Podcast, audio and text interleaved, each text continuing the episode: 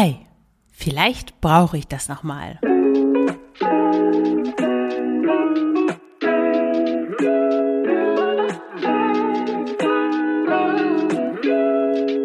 Herzlich willkommen zum Frugales Glück Podcast, dem Podcast über Minimalismus, Nachhaltigkeit und vegane Ernährung. Mit mir, Marion Schwenne. Hier erfährst du, wie du mit weniger besser leben kannst. Viel Spaß dabei! Herzlich willkommen zum Frugales Glück Podcast. Heute mit einer Episode außer der Reihe. Der Anlass ist, ich habe das letzt, in der letzten Folge das Webinar, das kostenlose Webinar Minimalismus mit Kindern angekündigt. Und der Link war auch in den Show Notes, aber der Link führte zu einer Seite, die noch nicht veröffentlicht war. Das heißt, wenn du versucht hast, dich für das Webinar anzumelden, auf den Link zu klicken, dann hast du den Fehler 404 bekommen. Tut mir leid, das war meine Schuld.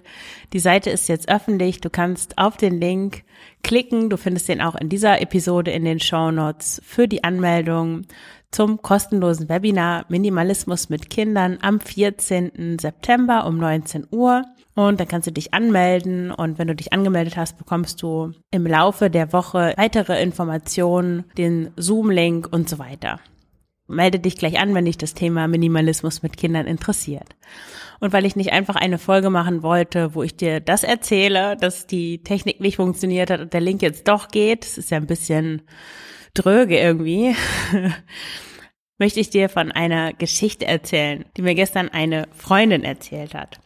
Und zwar ist ihre Mutter so eine Person, die gerne Dinge aufbewahrt und auch so hortet für den Fall aller Fälle, falls man das nochmal gebrauchen könnte. Ich hatte das früher auch. Ich habe alles Mögliche aufbewahrt. Jedes Häkchen habe ich einsortiert. Jede, jede ich habe sogar Schrauben aufbewahrt schon als Kind. Man kann ja nie wissen, wofür man die mal gebrauchen kann. Auch Kleidung, natürlich, wenn man mal renoviert oder wenn man mal streicht oder zum Umzug oder zum Sport oder als Schlafanzug oder was auch immer. Ich habe nie was weggeworfen.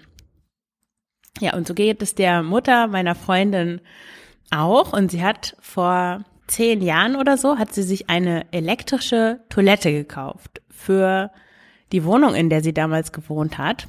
Da passten irgendwie elektrische Toiletten. Ich habe auch vorher noch nie was davon gehört. Die braucht man, wenn irgendwie die Abflüsse, wenn das irgendwie nicht an den normalen Anschluss passt oder wenn da so ganz kleine Abflüsse sind, also die irgendwie der Durchmesser ist kleiner als bei gewöhnlichen und da braucht man eine elektrische Toilette und die funktionieren anscheinend so, dass die alles, was da hineingeworfen wird, so vorher zermahlen, um das dann einfacher durch diese kleineren Schläuche ableiten zu können. Ja, das hat sie sich gekauft und dann ist sie umgezogen, hat die Toilette mitgenommen und wohnte dann acht Jahre in einem, in einer Wohnung in Amsterdam mit dieser Toilette zusammen. Sie hat die da nicht benutzt, weil es war einfach eine normale, eine normale Wohnung, wo sie keine elektrische Toilette brauchte. Und die ganzen acht Jahre, die sie in dieser Wohnung gewohnt hat, hatte sie diese elektrische Toilette noch mit bei sich. Genauso wie alle anderen Sachen, die sie nie weggeworfen hat, weil sie, genauso wie ich früher, alles gehortet hat. Und nun hat sie vor kurzem in den Ardennen in Belgien ein Ferienhaus gekauft.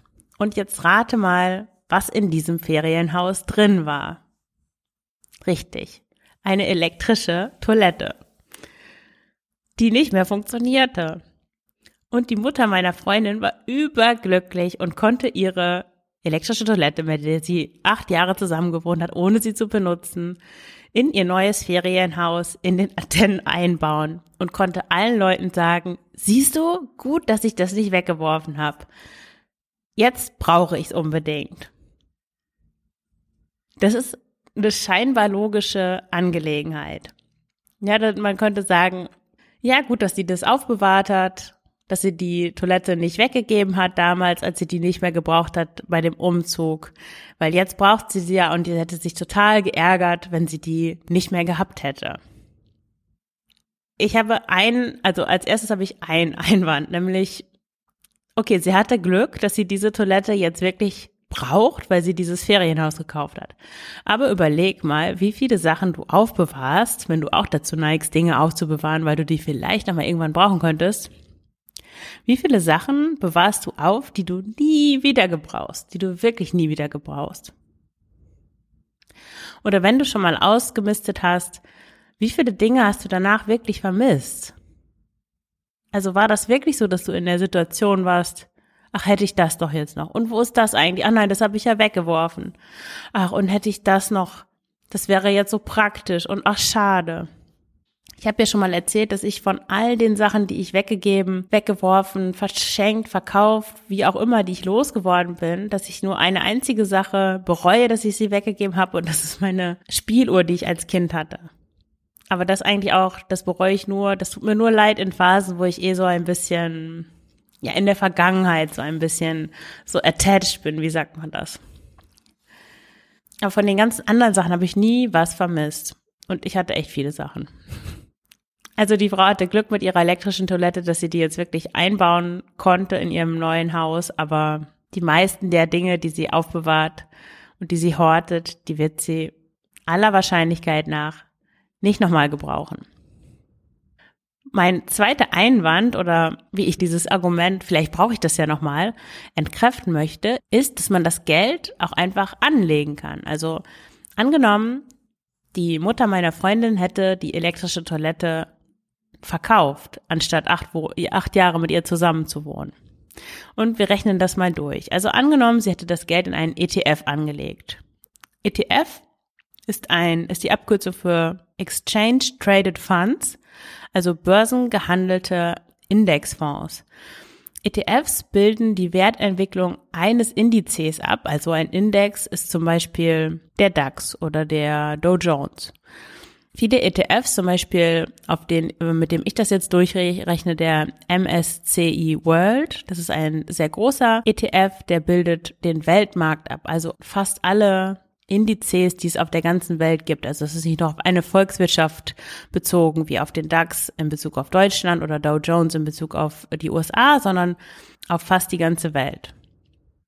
Ja, und ETFs verbinden eigentlich die Vorteile von klassischen Fonds und Aktien. Und wenn du mehr darüber erfahren möchtest, kannst du, das kannst du gerne meinen Artikel lesen. Frugalismus für Anfänger heißt der, den verlinke ich auch in den Shownotes. Da habe ich noch ausführlicher über ETFs und die, Vorla ähm, die Vorteile einer Geldanlage in und mit ETFs geschrieben.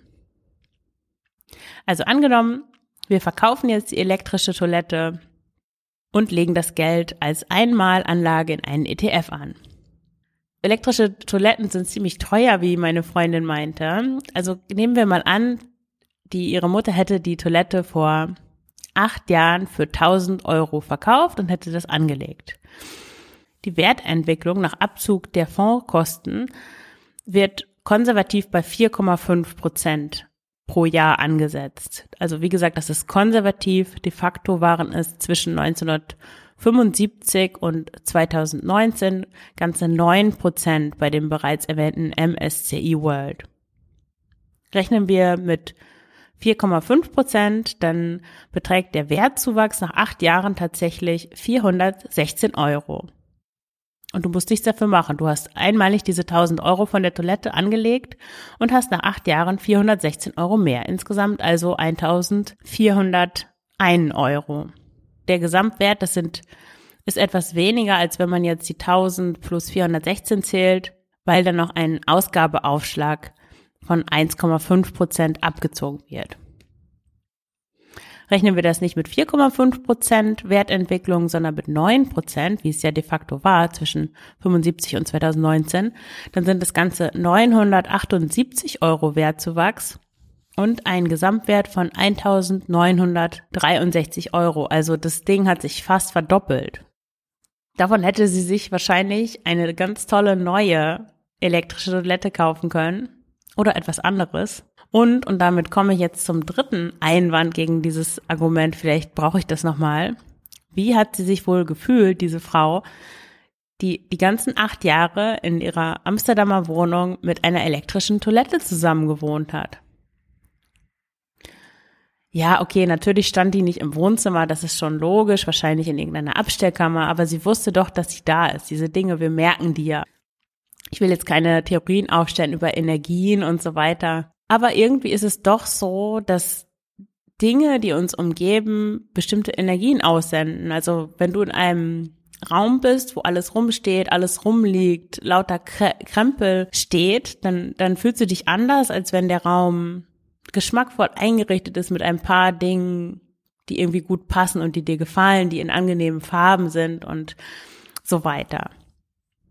Und so merkt man auch, wenn auf dem Dachboden oder in der Absteckkammer, wenn da eine elektrische Toilette die ganze Zeit steht, die man nicht benutzt. Oder wenn ein anderer Krempel halt einfach lagert, der nicht verwendet wird. Also es ist nicht nur diese finanzielle Seite, von wegen sie hätte das Ding verkaufen können und, und hätte ziemlich viel Geld dabei herausbekommen, sondern es schränkt in gewisser Weise den Lebensstandard tatsächlich ein, wenn man sich mit so viel toten Dingen umgibt. Das ist zumindest meine Erfahrung. Es mag Menschen geben, die sind da ganz unempfindlich, denen ist das egal oder die finden das gerade besonders toll, wenn überall Dinge herumliegen. Ich kenne solche Menschen, aber die hören wahrscheinlich keinen Minimalismus-Podcast. ja, also das ähm, heute meine Gedanken zu diesem, vielleicht brauche ich das nochmal. Mich würde interessieren, was du dazu denkst. Was sind deine Gedanken? Hast du Dinge, die du aufbewahrst für den Fall aller Fälle, falls du sie doch nochmal benutzt? Oder hast du schon mal was aussortiert, ausgemistet, was du danach vermisst hast? Es gibt ja zu jeder Podcast-Folge einen Beitrag auf Frugales Glück und da kannst du dann einen Kommentar schreiben. Du findest den Link in den Show Notes. Der steht immer ganz unten in den Show Notes. Und apropos Show Notes, ganz oben in den Show Notes findest du die Anmeldung zum kostenlosen Webinar am 14. September zum Thema Minimalismus mit Kindern. Danke fürs Zuhören. Alles Gute. Deine Marion.